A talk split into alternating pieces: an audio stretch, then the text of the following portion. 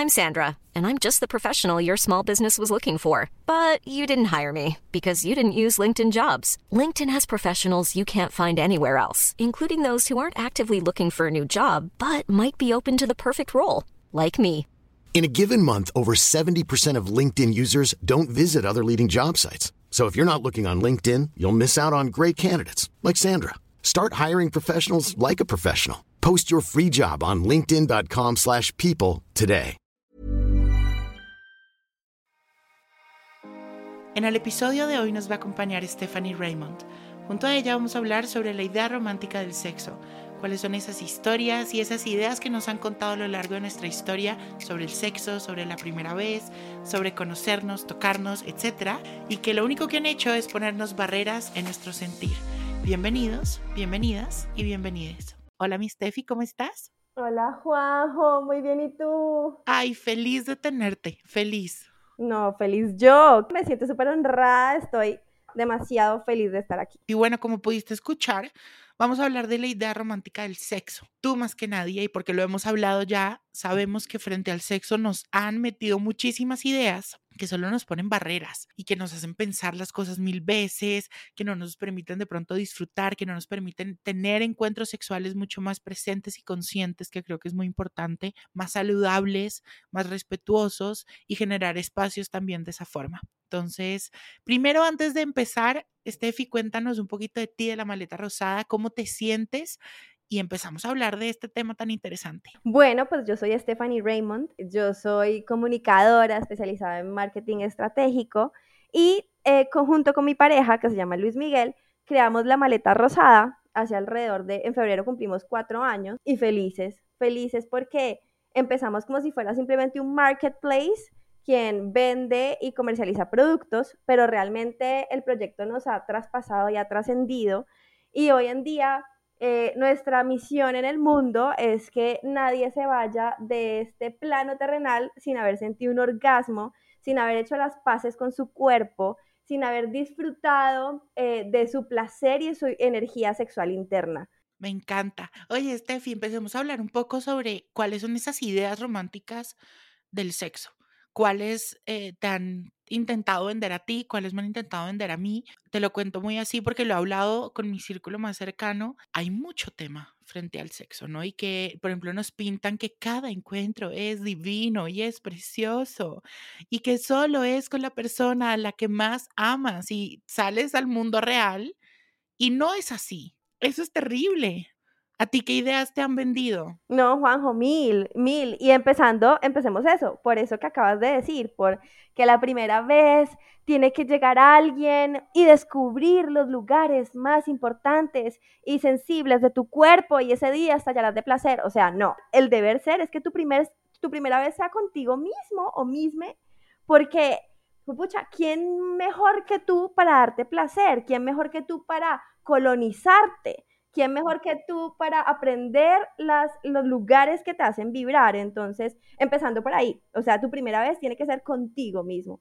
Creo que una idea también que nos han vendido mucho, Steffi, es que eso, ¿no? Que siempre va a ser, digamos, como con la persona indicada y va a ser con el hombre de tus sueños o la mujer de tus sueños, pero a veces no es así. O sea, uno sale de pronto a la vida real y no es así lo que te decía, o sea, a veces hay sexo casual. Creo que nunca nos han hablado del sexo casual, ¿no? Y ahí volviéndonos un devolviéndonos un poquito atrás del tema que tú hablabas de la colonización del cuerpo y de que la primera vez realmente es con uno, no nos han enseñado tampoco eso, porque no nos han enseñado, y de esto hablamos tú y yo en un live, de las zonas erógenas, no nos han hablado de que la educación sexual no es solo que nos enseñen a ponernos un condón, sino que debería ser una educación totalmente integral en la que conozcamos nuestro cuerpo, en la que conozcamos cuáles son los límites que podemos tener, cuáles son las reglas también del sexo, porque siento que en el sexo deben haber reglas. O sea, como que un montón de cosas. Entonces, solamente uno llega sin saber qué onda hacer, más todas estas presiones e ideas que nos han vendido de que todo va a ser divino y de pronto no. Entonces se vuelve una presión terrible y, y le metemos también la presión de que va a ser con una persona divina y que va a saber todo de nosotros y eso no pasa. Y lo que tú decías de la educación es como desde el día uno, así como nos enseñan que nuestro cuerpo es súper importante y tenemos que comer bien, tenemos que ejercitarlo, tenemos que vivir una espiritualidad, tenemos que como abarcar todos estos ámbitos del ser humano, pues la sexualidad es uno y demasiado importante. Nos tienen que enseñar que nuestra energía sexual es importantísima y súper mágica, que somos seres sexuales por naturaleza, que el placer es algo intrínseco de nuestro cuerpo y de nuestro ser.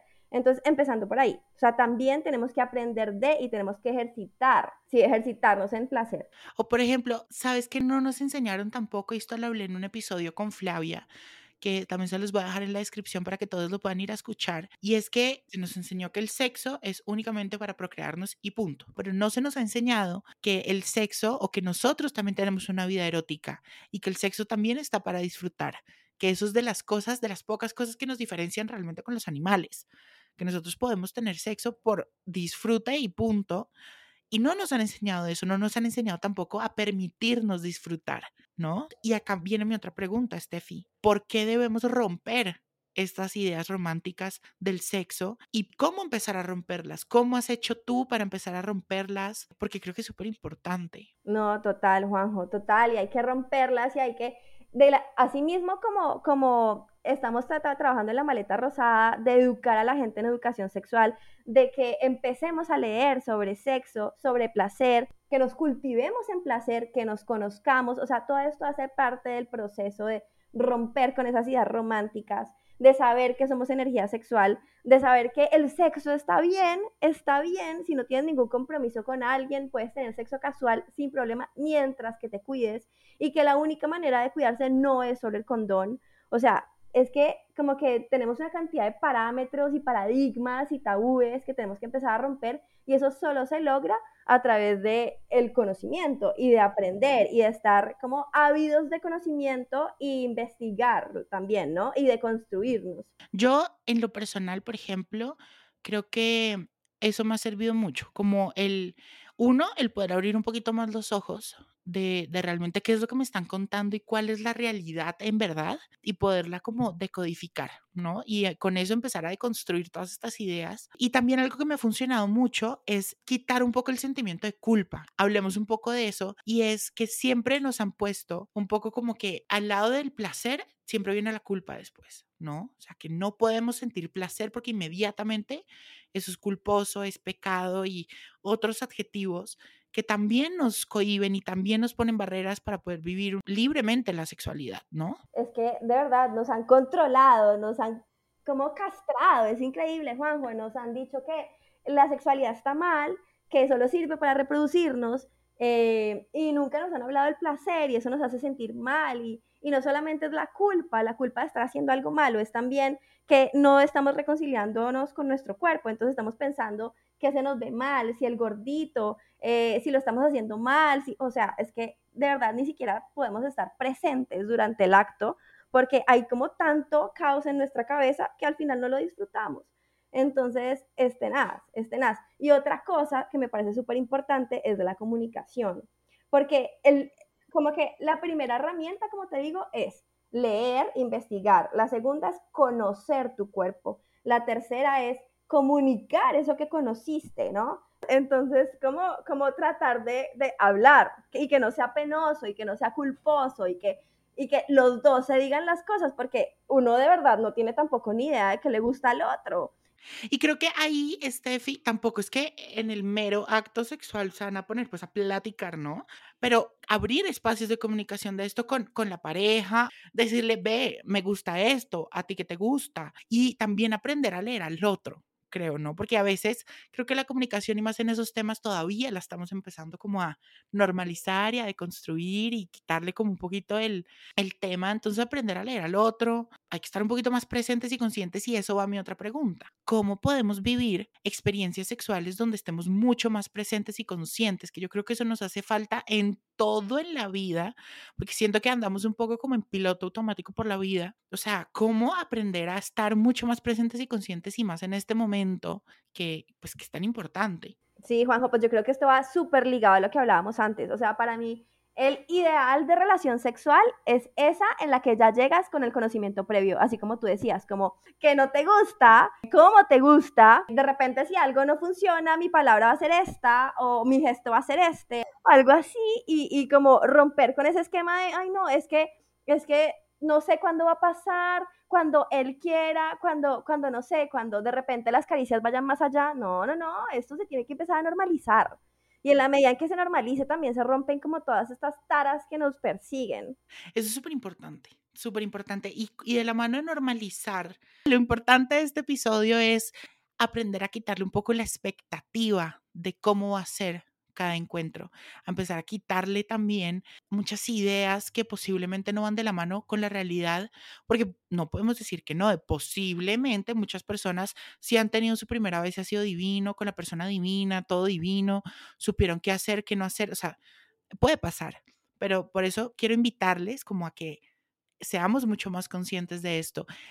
Steffi, la otra pregunta que te tengo, y ya es hablando un poquito más de lo que tú eres una experta, y es, los juguetes sexuales yo creo que también ayudan mucho a conocerse a uno mismo, ¿no? Porque casi siempre los juguetes sexuales pues son a una persona. ¿Cómo podemos quitarle también tanto tabú a este tema? O sea, yo creo que todavía hay mucha gente que se, que se angustia, ¿no? Experimentando experimentando, siguiendo la maleta rosada, aprendiendo, arriesgándose tal vez a, adquirir su primer juguete, porque yo le digo a todo el mundo, es como, ¿cómo vas a decir que no te gusta un vibrador si jamás en la vida le has dado la oportunidad de darte placer, ¿no? Es como, tienes que probar algo antes de juzgarlo, antes de, de satanizarlo.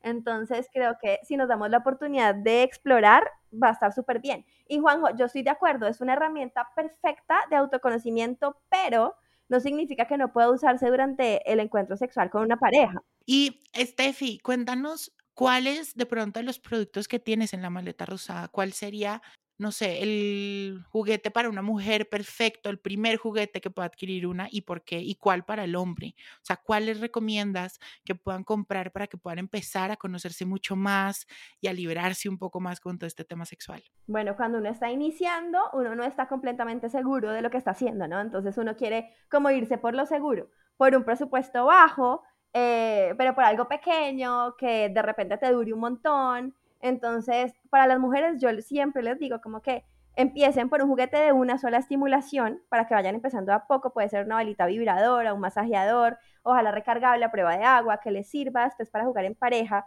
para explorarse todo el cuerpo. Eso yo creo que funciona full. Y para los hombres, los huevitos, por ejemplo, los huevitos masturbadores, que son como el inicio de los juguetes sexuales o los masturbadores masculinos, ahí se van a dar cuenta si les gusta o no y les va a encantar porque son unas sensaciones increíbles, las texturas internas cambian eh, y van a sentir otra cosa. Entonces, como dense la oportunidad de verdad y experimenten. Steffi, y para ir cerrando un poco, cuéntanos algunos tips que tengas para nosotros mejorar la comunicación sexual en pareja, para empezar a tener encuentros mucho más saludables, mucho más protegidos, que creo que eso es importante. Creo que ya lo hemos hablado mucho, pero es importante que hagamos ese como heads up otra vez de cuidarnos, por favor. Disfruten, pasen rico, pero por favor cuídense mucho. Bueno, yo te tengo tres tips, sobre todo cuando son parejas estables, ¿no? Después hablamos de las no estables. Pero cuando son parejas estables y todavía como que no han hablado mucho del tema, mi recomendación siempre es hacer tres listas. Entonces, como sentarse con la pareja y decir, bueno, queremos experimentar cosas nuevas, eh, hagamos tres listas. La primera de lo que sí o sí estaría dispuesta a experimentar. Y otra lista en la que definitivamente está lo que no es negociable. La tercera lista es lo que maybe, tal vez, quizás, ¿no?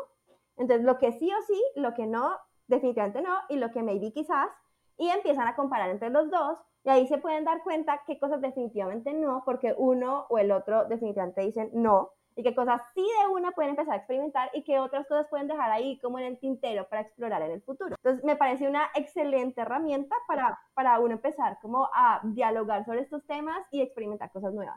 Y para las personas, Steffi, somos jóvenes, posiblemente no tengamos pareja tan estable. ¿Qué nos puedes dar de tips? Bueno, si definitivamente la pareja no es estable, pues yo creo que pues pucha, si ya sabemos a lo que vamos, hablemos un poquito de eso, ¿no? Me parece muy chévere lo que estás diciendo, no debe ser franco, vea, si ya vamos a saber lo que vamos a hacer, pues a ver, pongamos reglas claras. Y creo que importante, Steffi, el cuidarnos no solamente físicamente, sino emocionalmente también. ¿Qué opinas tú? Sí, completamente de acuerdo. O sea, yo creo que eso se llama consentimiento, que es consentimiento sí o sí exista. Y el consentimiento eh, no solamente es verbal, es corporal, es mental, o sea, que en serio eh, estemos dispuestos y dispuestas a estar con esa persona desde nuestros cuatro cuerpos. Yo sé que esto va a sonar muy mamá y abuelita y todo lo que quieran, pero ojalá el día que se vayan a acostar con alguien piensen, ¿admiro a esa persona? ¿Sí o no? O de repente como que me genera algún tipo de afección, así lo haya conocido en un minuto, una vez de repente como que ya siente algún tipo de conexión romántica con esa persona, ¿no? O sea, ¿sí o no? Eh, tercero es, eh, sus ideales y los míos de pronto están alineados, ¿sí o no? Y cuarto es, me parece atractivo físicamente y ojalá los cuatro se cumplan. Si de repente solo se cumplen tres, ok, dos, mm, pero ojalá la mayoría se cumplan para que la pasen bien y para que después no vayan a estar diciendo yo qué hice, ¿no? Importantísimo. Entonces ya saben, cuídense no solo físicamente, sino también emocionalmente para que puedan vivir experiencias mucho más presentes, mucho más conscientes, más sanas, más seguras también. Y bueno, eso fue todo por este episodio. Estefi, gracias, gracias por acompañarme en este episodio para hablar de todo este tema tan importante. Gracias también por darle estos contenidos de valor a tu marca que realmente educan, normalizan la conversación sobre el sexo. Y, y bueno, Cuéntanos un poquito en dónde los podemos encontrar, en dónde podemos comprar también sus productos y chismosear por ahí que hay. Cuéntanos todo. Bueno, eh, la maleta rosada, ya saben que nos pueden encontrar como lamaletarosada.com para comprar todos los juguetes, van a encontrar una tienda divina. En redes sociales nos pueden seguir como la maleta rosada, arroba la maleta rosada. Divino, divino. Bueno, Steffi, te mando un abrazo gigante y gracias por acompañarnos. No, gracias a ti, Juanjo, te mando un beso enorme.